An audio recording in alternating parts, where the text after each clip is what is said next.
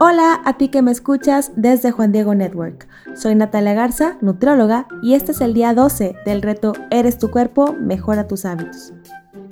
Ahora sí, vamos a platicar del grupo de los cereales. En este grupo entran, por ejemplo, la avena, la tortilla, el pan integral sin azúcar añadida, el arroz, la pasta, el elote, la papa y algunos otros alimentos que has recibido en tu correo en una lista de intercambios.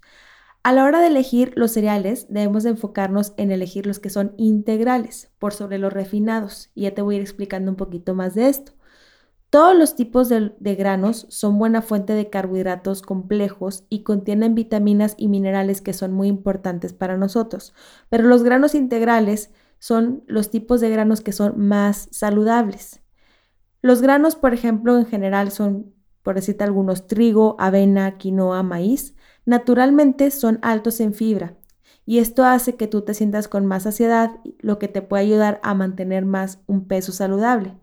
Y los granos integrales están asociados a menor riesgo de enfermedad de corazón, diabetes y ciertos tipos de cáncer. Por eso no es cualquier cosa elegir los cereales integrales por sobre los refinados. Tiene un impacto súper fuerte en tu salud. Los granos integrales, por ejemplo, el arroz integral, la pasta integral, el pan integral sin azúcar añadida. Esos que te menciono son mejor fuente de fibra, de vitaminas del complejo B, hierro, ácido fólico, selenio, potasio y magnesio. Algunos de estos granos pasan por unos procesos que los vuelven refinados y esto hace que tengan una textura como que más fina, más bonita, más atractiva para nosotros y que también duren más tiempo, que se echen a perder en menos tiempo. Y este proceso lo que también hace es que elimina muchos nutrientes, incluyendo la fibra. Entonces, por eso no es lo mejor. Los granos refinados son, por ejemplo, la harina blanca, el arroz blanco, el pan blanco, algunos cereales, las galletitas, el postre, todas esas cositas que a veces se nos antojan mucho, generalmente son refinados. Entonces pasan por esos procesos y les eliminan algunas vitaminas, se va también ahí la fibra. Entonces ya no es un alimento que sea demasiado saludable como los granos integrales que sí lo son. La recomendación general es que más de la mitad de nuestras porciones de granos en el día sean integrales. Entonces, para poder saber cuántas porciones necesitamos, la verdad es que hay que hacer un cálculo según las características físicas tuyas. Entonces, no es tan fácil que en este reto pueda yo decirte cuántas, cuánta cantidad de, cereales debes de comer, pero lo que sí debes de saber es que siempre va a ser mejor opción incluir los, los cereales que son integrales por sobre los refinados. Que un producto sea integral no es garantía de que sea saludable. No sé si te ha pasado de que vas, vas por el pasillo del súper y ves galletitas que dicen galletas integrales. Y a veces nos damos con la finta de que porque son integrales ya son saludables, pero a veces tienen un montón de azúcar.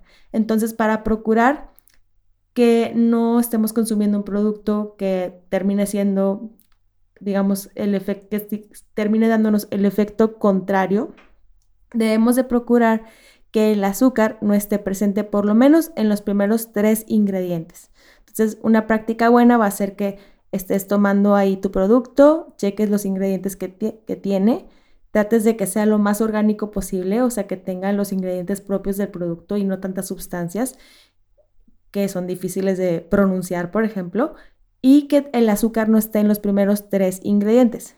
A partir de hoy, podemos empezar a hacer algunas elecciones más inteligentes. Por ejemplo, podemos cambiar el arroz blanco por el arroz integral. Normalmente el arroz integral se tarda un poquito más en cocinar y al principio cuando estás acostumbrado a consumir el arroz blanco como que, te, como que no te gusta tanto, lo puedes rechazar al principio, pero te lo digo por experiencia propia, yo cuando empecé a, a incluir un poquito más el arroz integral, me costó al principio como que el sabor, pero ya después de un rato te acostumbras y le agarras gusto, sobre todo cuando sabes los beneficios que tiene. Y bueno, también vamos a tratar de elegir más el pan integral por sobre el pan blanco, empezar a cambiar ese tipo de cosas en tu alacena, ya va a ser un impacto a largo plazo. Y vamos a comenzar, como te decía, a revisar que el azúcar refinada no esté en los primeros tres ingredientes.